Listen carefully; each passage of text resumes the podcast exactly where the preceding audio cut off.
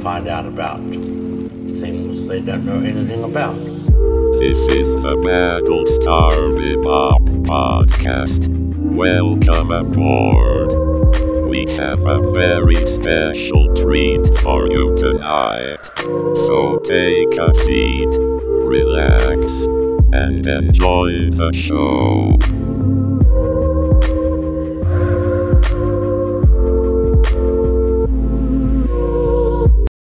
Muy buenas gente, bienvenidos de vuelta a la nave. Mi nombre es Battlestar Bebop y hoy vamos a continuar el Monsterverse con Kong Isla Calavera, dirigida por Jordan Boyd Roberts, con guion de Dan Gilroy, Max Borenstein y Derek Connolly. Originalmente lanzada en el 2017, Kong Isla Calavera es la historia de un grupo de soldados y científicos yendo a una misteriosa isla situada en el Pacífico, donde estos quieren investigar a fondo los misterios que esconde. Uno de estos siendo el jefe de la isla, Kong, un mono gigante que protege a los habitantes de esta de reptiles conocidos como los Skullcrawlers. Durante toda su duración podemos ver tanto a los soldados y científicos interactuando con Kong, como verlo a él defender su isla pegándole puñetazos a los Skullcrawlers. Para mí esta película fue un poco rara cuando salió. Durante esta época, de lo que recuerdo, más o menos se sabía que esto tomaba lugar en el mismo universo de Godzilla 2014, pero no había una certeza. Esto estaba conectado con el hecho de que probablemente Warner iba a construir este universo con un par de películas más, lo cual culminaría con un crossover entre Kong y Godzilla. Hoy en día ya se sabe todo esto, sin embargo, antes era como que Warner quería que su audiencia atravesara una montaña de neblina para encontrar el secreto de que estaban desarrollando una película de Kong con Godzilla. En fin, al igual que Godzilla 2014, vi el material promocional de esta película, pero no la vi en el cine. La vi fue hasta que salió en digital HD. Todavía recuerdo la primera vez que la vi. Me senté a verla en mi televisión esperando algo mediocre, hasta decepcionante pensando que iban a arruinar a Kong. Mientras más avanzaba la película, más la película me dejaba en ridículo por tener expectativas negativas. No creo que soy el único en decir que cuando finalizaron la hora y 59 minutos de la película, quería ver más. Kong Isla Calavera es boba, estúpida y hasta hueca en muchos sentidos. Sus personajes son de cartón al igual que los de Godzilla 2014. La diferencia aquí es que Kong es consciente de lo que es. Una película para entretener y te entretiene de la mejor manera posible. Empecemos con lo primero que arreglaron de la película pasada. Los personajes. Sí, acabo de decir que son de cartón. Y lo son. Los soldados actúan y hablan como estos. El general es tosco, lleno de ira a veces. Y los científicos se pasan hablando de cómo quieren explorar las complejidades de la superficie de la isla Calavera. Aún con todo esto, los personajes te importan. Quieres verlos sobrevivir ataques de los Skullcrawlers y los diversos insectos gigantes a su alrededor porque sus personalidades te cautivan. Tomen a Mason Weaver, interpretada por Brie Larson. Ella es una fotógrafa, por ende, toda su personalidad se basa en tomar fotos aquí y allá. En cualquier película de este tipo no van más allá. Aquí ella es interesante porque intentaron alejarse de ser la típica película de monstruos. Tanto Mason como los soldados, como los científicos, con todos los personajes te pasas un buen rato, ya que todos tienen una manera única de actuar, de interactuar con el grupo y claro, una manera particular de lidiar con los monstruos que los rodean. Ya tenemos una mejoría en los personajes. que hay de la acción? Es muy buena. Director Jordan Boyd Roberts te muestra escenas de acción de los humanos enfrentándose a estas criaturas con lo que tienen y te inmerge en ese ambiente. Un ejemplo de esto es una secuencia donde el grupo se encuentra con unas arañas gigantes y no pueden eliminarla con solo las balas. Necesitan hallar algo en su arsenal que les sirva para salvarse a sí mismos. Boyd Roberts, como te mete en estos escenarios, una escena como esta no es solamente divertida de ver, te sientes tenso. Ese es el objetivo y se logra aun cuando nosotros como audiencia no estamos viendo la película por los humanos. Lo admito, cuando no tenía esperanzas de que fuera buena, esperaba por lo menos ver una escena de Kong peleando.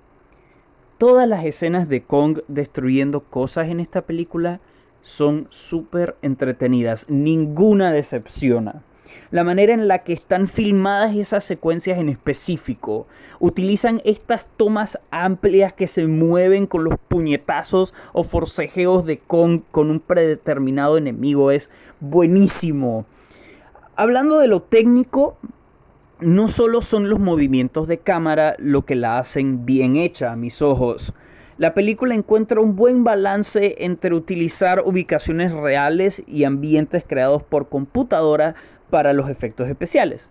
Debido al uso de esta técnica, nunca estás consciente de que puede ser real o efectos. Claro, todos los monstruos están creados por computadora y se nota un poco. Sin embargo, el detalle que le pusieron a estos es impresionante. Puedes ver cada uno de los pelos de la melena de Kong las patas de la araña gigante que mencioné hace un rato es este hermoso matrimonio entre efectos prácticos y CGI. El equipo de efectos especiales de esta película se esforzó lo más que pudieron y el resultado merece un par de aplausos. Muy buenos efectos. Cambiando de tema, esta película quiere emular la estética de la guerra de Vietnam, tanto en sus sets, utilería, soundtrack e imagen. En especial la imagen. No me malentiendan, el soundtrack es sólido, pero esta película no sería lo que fuera sin su estética visual. Jordan Boyd Roberts ha mencionado en entrevistas que le pidió a su director de fotografía, Larry Fong, que estudiara la clásica película de guerra por Francis Ford Coppola, Apocalipsis ahora, porque quería un look similar para Kong. Cuando la estás viendo, definitivamente se nota la influencia de Coppola, aunque no es mucho, porque todos los colores vibrantes que utilizó Coppola en Apocalipsis ahora están aún más vibrantes aquí. Hay amarillos, naranjas y verdes neón por doquier, cementándola como la película Pulp que es. No tengo problemas concretos con Isla Calavera, es simplemente sólida aún viéndola de nuevo, me deja queriendo más.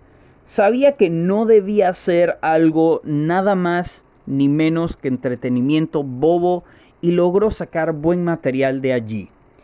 Warner aprendió de su error y contrató a personas que de verdad les harían algo de calidad con el material pulp de monstruos gigantes como Kong. Si esta película no fuera como es, si Warner no hubiera aprendido de Godzilla 2014, el Monsterverse ya estuviera muerto. Gracias al cielo, este no es el caso. El Monsterverse actualmente es más popular de lo que cualquiera se esperaba, teniendo toneladas de memes, discusiones online y pasión por sus fans de qué monstruos veremos pelear en el futuro. Por todo eso, Kong Isla Calavera tiene una puntuación final de 7 de 10. Esta es la recomendación musical de la semana más dura que he tenido que dar hasta ahora. Voy sin rodeos esta semana muchachos. Es el álbum Discovery por Daft Punk. Dúo de música electrónica Daft Punk ha sido una parte esencial de mi vida desde que estaba pequeño. Random Access Memories fue uno de los primeros álbums que escuché en mi vida, así también como uno de los primeros que compré en CD. Se preguntarán, si tengo una conexión emocional grande con Ram, entonces ¿por qué Ram no es la recomendación musical de la semana entonces? No lo es porque al segundo que me enteré de la triste noticia de que Daft Punk no sacaría más música, lo primero que mi mente pensó en reproducir no fue Get Lucky o Instant Crush de Ram. Las primeras canciones que pensé en escuchar fueron todas de Discovery.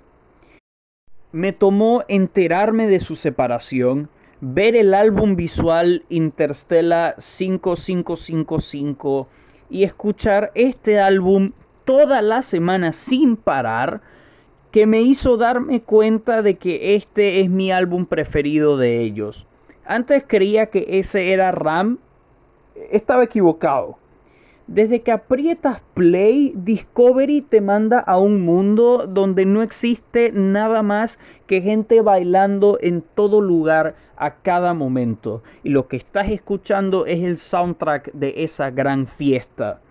El álbum empieza con una de las canciones más populares del grupo, One More Time.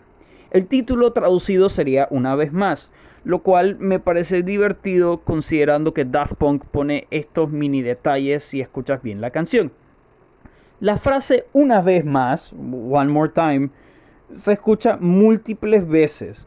Cada vez que se dice es como si la misma canción estuviera referenciándose a sí misma, estando consciente de que va a decir la frase una vez más, una vez más.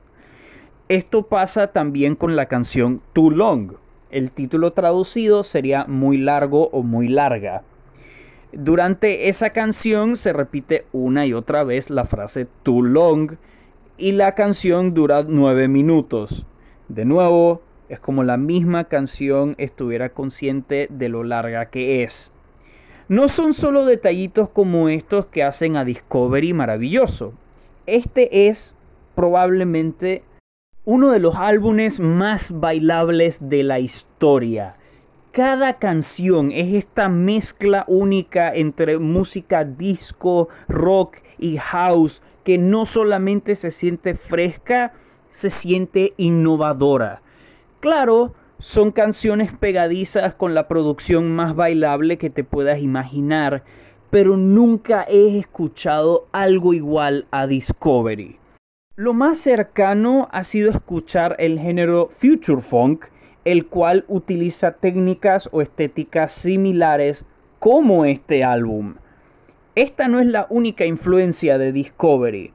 Como es bastante grande, esta se ha sentido en muchos lados de la música pop durante los años.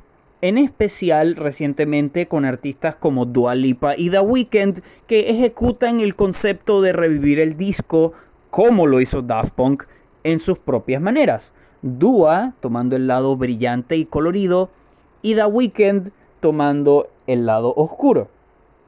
La fluidez del álbum destaca. Discovery dura una hora y ningún momento se siente aburrido. Te mantiene interesado hasta en sus canciones más bizarras. Escoger mi canción preferida de este álbum es muy difícil porque puedo decirles que High Life es la perfecta representación de cómo suena estar saltando de eventos prestigiosos como pasarelas a conciertos, a after parties con famosos. O como Face to Face me impresiona de manera técnica por la manera en la que Daft Punk corta la voz del cantante de la canción y convierte pequeños momentos de su canto en efectos durante esta. Aunque les estaría mintiendo porque sí tengo una canción favorita de este álbum.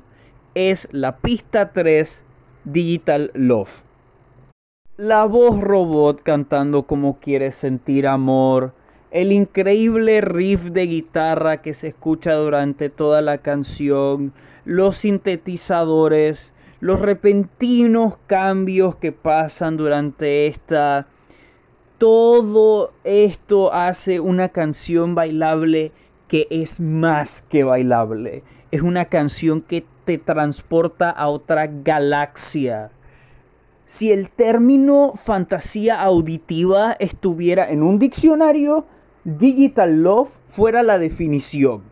Si no han escuchado este clásico, ¿qué esperan? Es uno de los álbumes más accesibles que conozco. Literalmente está en todos lados. Spotify, YouTube, Apple Music, Tidal y hasta en CD.